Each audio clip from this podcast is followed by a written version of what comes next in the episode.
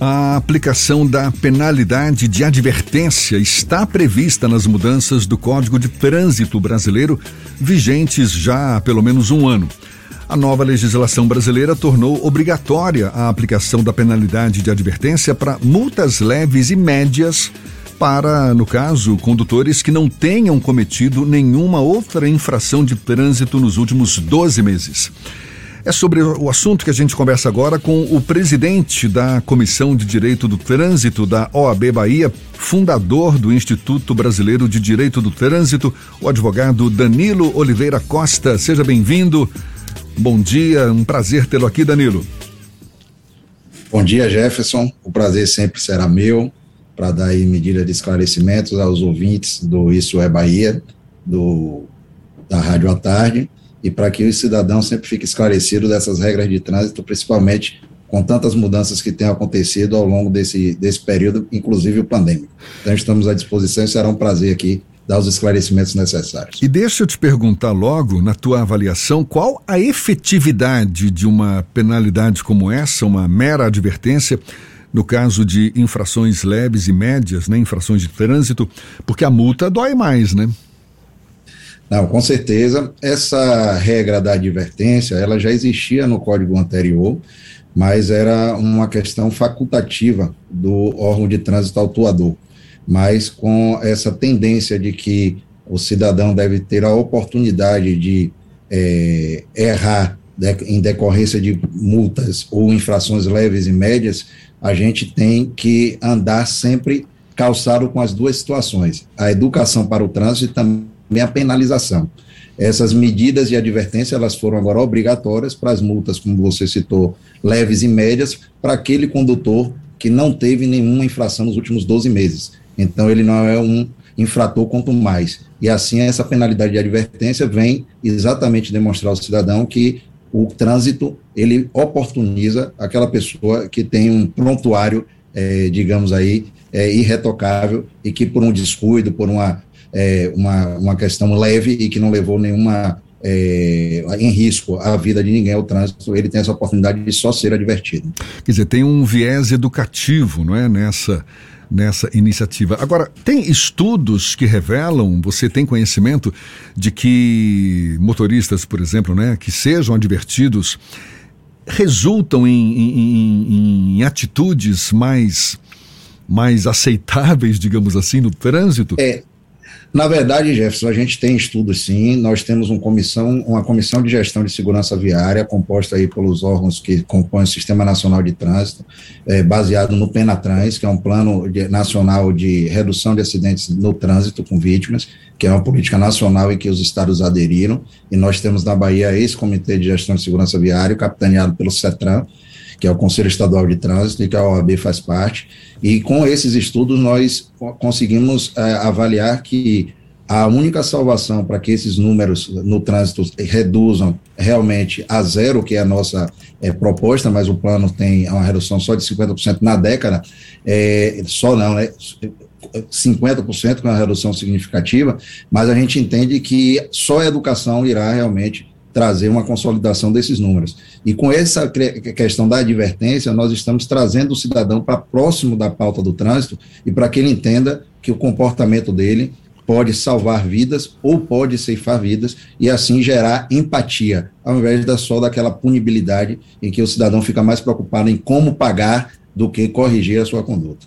Danilo, é automático a conversão da multa leve e média em advertência ou é necessário que o condutor ele tenha faça algum tipo de procedimento administrativo para que ela seja convertida em advertência? Na verdade, no código anterior, é, Fernando, nós tínhamos essa necessidade de pleito para conversão. No código atual, ela é obrigatória, então há um, uma sistemática em que é avaliado o prontuário do condutor e ele se enquadrando na hipótese de ser uma multa leve ou média e ele não ter praticado nenhum, nenhuma conduta aí é, anterior no, no prazo de 12 meses, ele é advertido. Então, para que o cidadão fique bem é claro, ele não vai ser advertido, porque algumas pessoas já perguntaram, pelo agente de trânsito na via. Então, se ele estiver ali sendo é, é, cometendo alguma ilegalidade no trânsito, ele vai ser autuado normalmente pelo agente de trânsito, não é ali que ele vai ser advertido, até porque é um, um dever do agente de trânsito fazer e registrar a autuação. E o órgão de trânsito, quando receber e verificar esse prontuário, ele vai mandar a notificação de autuação, que é a primeira notificação que o cidadão recebe, e ele ali tem que indicar o condutor ali não existe ainda a penalidade. Depois de que há a indicação do condutor, há um processamento dessa notificação para vir a NIP, que é a notificação de imposição de penalidade, onde na multa que você é penalizado, vem os valores para você pagar é, aquela multa, e no caso que nós estamos tratando da advertência, não virá valor, virá somente a advertência, dizendo que aquele condutor está sendo advertido e que de uma próxima vez ele será, sim, multado e penalizado pecuniariamente. Quando a gente vai pagar o licenciamento anual, o IPVA, as multas já vêm lançadas, né? Algumas delas você inclusive só pode, você só consegue pagar o licenciamento IPVA depois de quitar também a sua multa. Mas se isso decorrer no prazo desses 12 meses em que a multa foi convertida em advertência, como é que funciona esse tipo de situação, Danilo? Na verdade, Rodrigo, nós precisamos colocar aí para o cidadão um esclarecimento e que é uma dúvida sempre recorrente que não deixa de existir. O licenciamento de um veículo automotor, ele é um licenciamento chamado de integrado. Então, a, a, o cidadão precisa pagar o IPVA, precisa pagar a taxa do Estado, que se chama licenciamento, então, é, há essa confusão, só pagando às vezes o licenciamento, acho que o carro está licenciado e não, é só uma taxa administrativa do Detran, e ele tem que pagar todas as multas que já não tem mais nenhuma possibilidade de recurso e que a gente chama que estão em tramitação. Então, nesse caso que você citou, o cidadão que foi é, é, autuado e a multa ainda está em tramitação, então não foi imposta a penalidade, por isso a gente não sabe se ele será multado, autuado ou advertido, a, essa multa não vai constar no prontuário do veículo, né? Porque toda autuação ele gera duas é, consequências. Ele gera a pena pecuniária sempre vinculada ao veículo e gera o registro de pontos no prontuário na CNH do condutor.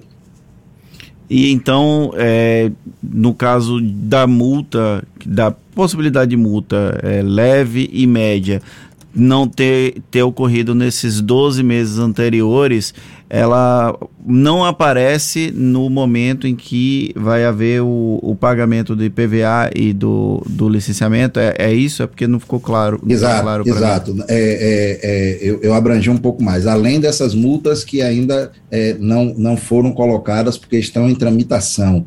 E aí você não sabe se vai ser advertido ou penalizado, qualquer outra multa que ainda não tenha tramitado, inclusive o cidadão que recorreu daquela multa. Então a gente só pode e só bloqueia o licenciamento do veículo aquelas multas que estão finalizadas, passaram pelas três etapas.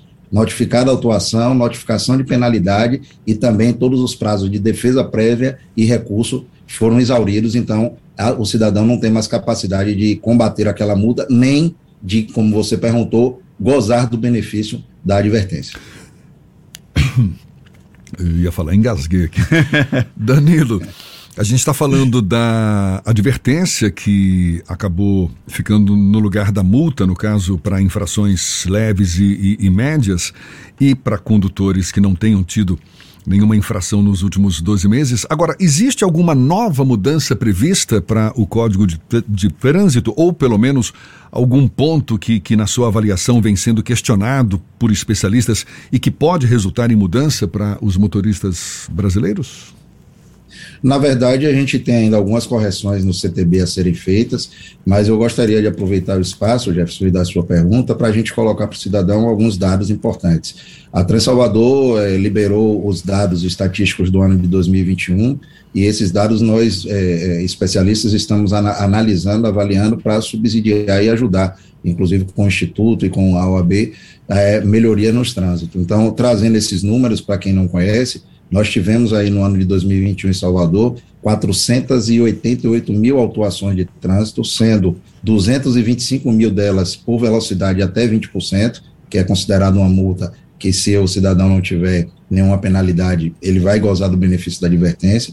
Nós temos 131 mil pela questão do estacionamento rotativo, porque você utilizando aí o Zona Azul, como é, falam aí popularmente, então, é, desrespeitando esse regulamento, e somente né, temos aí 11 mil autuações pelo uso do celular, manusear o celular no trânsito. Então, com esses dados estatísticos, nós precisamos, e como eu falei no início da entrevista, analisar sobre penalização e educação e qual é o resultado que isso está trazendo para a nossa segurança viária. As alterações do CTB que estão aí, e, e no ano passado discutimos bastante, são o prazo de renovação da CNH, que houve aí o prazo de extensão para 10, 5 e 3 anos, conforme a idade, até 49 anos, 10 anos, de 50 a 70, 5, e a partir dos 70, 3 anos, podendo inclusive ser avaliado para diminuir é, esse prazo. Temos o uso da, da cadeirinha de retenção, em que a gente também teve alterações quanto à idade, e aí houve um aumento da idade da, da altura para que a criança é, precise ou necessite estar usando a cadeirinha de retenção e possa andar na, no veículo na parte dianteira dele e também na garupa de motos, ampliou-se aí para 10 anos. Então, a gente entende que agora com o Penatrans e com esses grupos de estudo, nós vamos ainda trazer maiores medidas, porque o trânsito, infelizmente, é uma análise empírica, né? A gente tem que vivenciar, analisar para depois corrigir. Ainda ontem, uma colega do Instituto deu uma entrevista sobre fiscalização para o drone qual é a viabilidade dela e qual é a eficácia e, a possibilidade legal, né? Tá certo. Valeu então, advogado Danilo Oliveira Costa, que é presidente da Comissão de Direito do Trânsito da OAB Bahia, também fundador do Instituto Brasileiro de Direito do Trânsito. Muito obrigado, Danilo. Um abraço para você. Seja sempre bem-vindo. Até uma próxima, então. Eu que agradeço e deixo aqui o convite. Nós teremos aí no dia 1 de maio através do FENADESTRAN, Federação Nacional dos Detrans, a inauguração do monumento em memória das vítimas de trânsito, que a gente precisa sempre estar lembrando que as vítimas não são aquelas diretas, são as famílias e a própria sociedade. Um forte abraço. Agora, 8h42 na tarde firme.